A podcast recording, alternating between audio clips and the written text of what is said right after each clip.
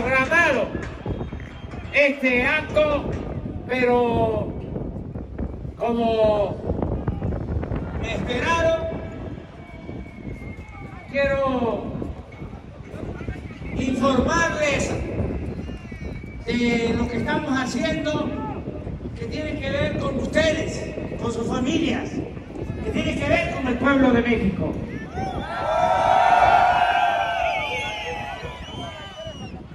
Ya sé que salen a las dos, quita Ascensión, que seguramente ah, Guadalupe, ella es la directora de ICA.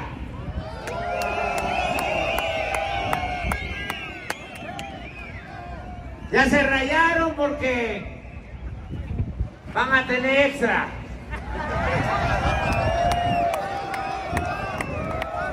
Pero la verdad es que no es en vano la espera y de verdad sí estamos trabajando en beneficio de nuestro pueblo y en beneficio de los trabajadores de México. Aquí está la prueba. Esta planta había quedado inconclusa. Habían destinado cerca de dos mil millones de dólares en la compra de equipos, de tanques y de otros insumos para construir esta conquistadora.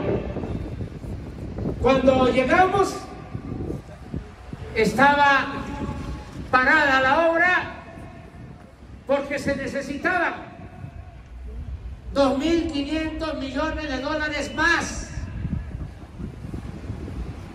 Y teníamos que decidir dejar que se pudrieran los equipos ya adquiridos, que se convirtieran en chatarra, o invertir y terminar esta planta que es muy necesaria porque se trata el combustorio y se convierte en gasolina.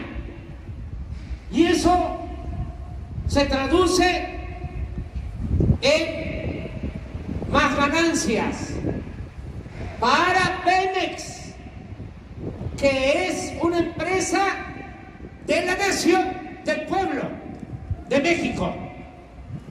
Más utilidad para esa empresa pública que querían desaparecer en los gobiernos anteriores, neoliberales o neoporfiristas.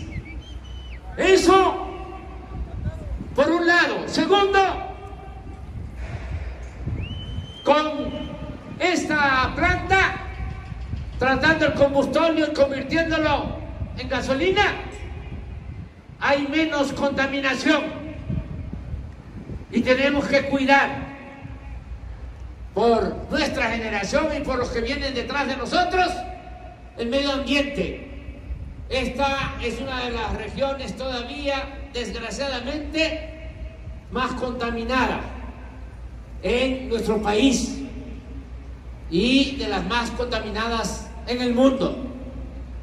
Por eso, no titubeamos.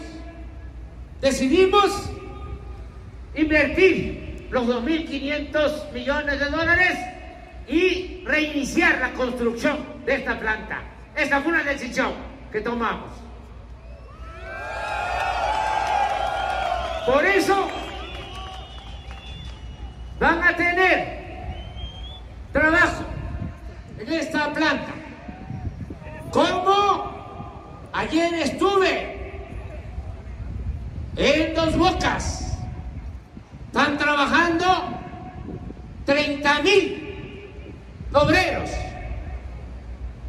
técnicos, porque se decidió construir esa nueva refinería. Y también hace una semana estuve en Salina Cruz, donde ya se empezó a hacer otra planta como esta. ¿Por qué estamos actuando de esta forma? Porque queremos ser autosuficientes. Ya no vamos a seguir con la misma política de vender petróleo crudo, materia prima, y comprar gasolinas. Porque eso es como si vendiéramos naranja y compráramos jugo de naranja. Ya no. Vamos a producir en México, y ya lo estamos haciendo, todas las gasolinas y el diésel que se consume en nuestro país. Para eso era necesario que se acabara con la corrupción, porque eso no era una pandemia, eso era una peste que estaba acabando con México. Ya se tienen que ir los corruptos, sean del sector público o del sector privado, nacional o extranjero, a robar a otra parte. Ya México no es tierra de conquista.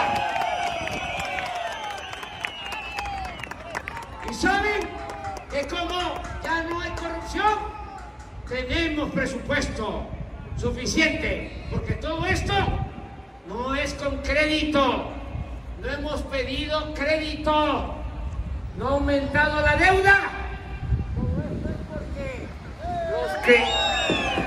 todo esto es porque los que antes los machuchones de arriba no pagaban impuestos. Los que no pagaban ahora tienen que pagar. Y ya tenemos una hacienda pública fuerte. Ya tenemos presupuesto. No necesitamos ni aumentar impuestos, ni aumentar el precio de las gasolinas. Acuérdense que hoy, aquí, en nuestro país, es más barata la gasolina que en Estados Unidos. Y eso no sucedía. Y también no hace falta, cuando se acaba con la corrupción, no hace falta endeudar al país porque el presupuesto rinde, alcanza y lo estamos manejando con honestidad, porque el dinero del presupuesto es dinero del pueblo, es dinero bendito. Por eso me da gusto estar aquí. Voy a regresar cada dos, tres meses, porque orden dada no supervisada sirve para para nada. ¿De acuerdo? Bueno, decirles que no les va a faltar el trabajo porque hay obras, me decían unos trabajadores de Tamaulipas que quieren allá en la refinería de Madero, les informo que allá se va a construir una planta de licuefacción. En Altamira les queda más cerca, ya de Tampico. Y a los veracruzanos, también mis paisanos, decirles que se va a hacer otra planta de licuefacción en Coatzacoalcos y va a seguir habiendo trabajo siempre mientras estemos con vida, porque yo estoy seguro que vamos a terminar nuestro gobierno, porque nos va a ayudar el creador, y nos va a ayudar la naturaleza y nos va a ayudar la ciencia. Y ya me faltan dos años, pero es muchísimo muchísimo tiempo porque no trabajo ocho horas, trabajo 16 horas diarias los siete días de la semana. Por eso es como si me faltaran todavía cuatro años. Estos dos van a convertirse en cuatro. Vamos a inaugurar esta obra y muchas obras más todavía. No a la reelección porque yo soy maderista.